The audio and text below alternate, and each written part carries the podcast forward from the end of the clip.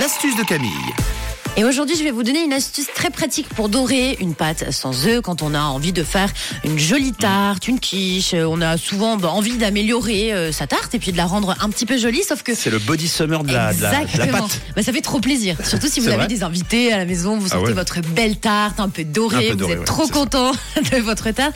Sauf que quand il n'y a pas, y a pas d'œuf à la maison, c'est un peu compliqué de la dorer, surtout si vous n'avez pas les bonnes astuces. Alors vous allez voir qu'il y a des astuces super simples pour dorer une pâte sans œufs. Puis en plus de ça, c'est moins calorique parce qu'il faut savoir que quand on fait une tarte, hein, on a besoin d'une pâte brisée ou d'une pâte feuilletée, c'est déjà pas très très hein, light pour la santé. Il y a beaucoup de beurre, non? Exactement. Ça, Plus de mettre donc du jaune d'œuf, il y a quand même mieux, disons.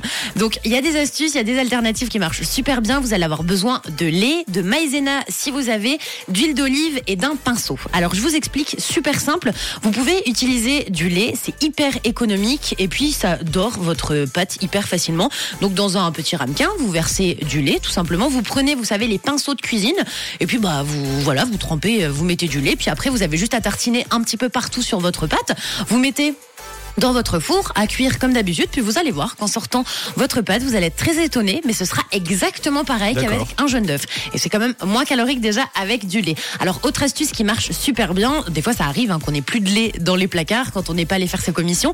Alors si vous avez de la maïzena qui traîne un petit peu euh, dans, dans le placard euh, derrière euh, d'autres ingrédients, vous prenez de la maïzena, vous rajoutez un petit peu d'eau, ça va vous faire euh, une mixture. En fait, vous allez euh, tremper votre pinceau donc de cuisine dans la mixture maïzena eau, ça va vous faire une texture euh, comme de l'eau hein, finalement, ok Et puis vous tartinez donc la maïzena mélangée à de l'eau sur votre pâte, c'est pareil, ça va dorer votre pâte hyper facilement. Et puis dernière astuce avec de l'huile, vous prenez l'huile végétale que vous avez, que ce soit de l'huile de coco, de l'huile d'olive, de l'huile de tournesol, ce que vous avez.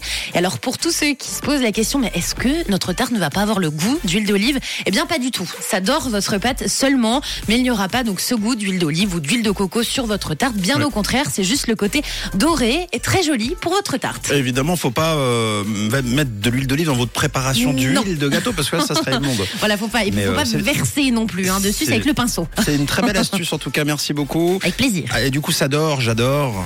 À réécouter en podcast évidemment sur rouge.ch. Ça arrive dans quelques instants euh, évidemment. Et puis euh, on te suit à la télé si je ne m'abuse puisque c'est jeudi Et aujourd'hui. oui, dès 10h30, je vous retrouve sur Rouge TV dans mon atelier pour une astuce ensemble.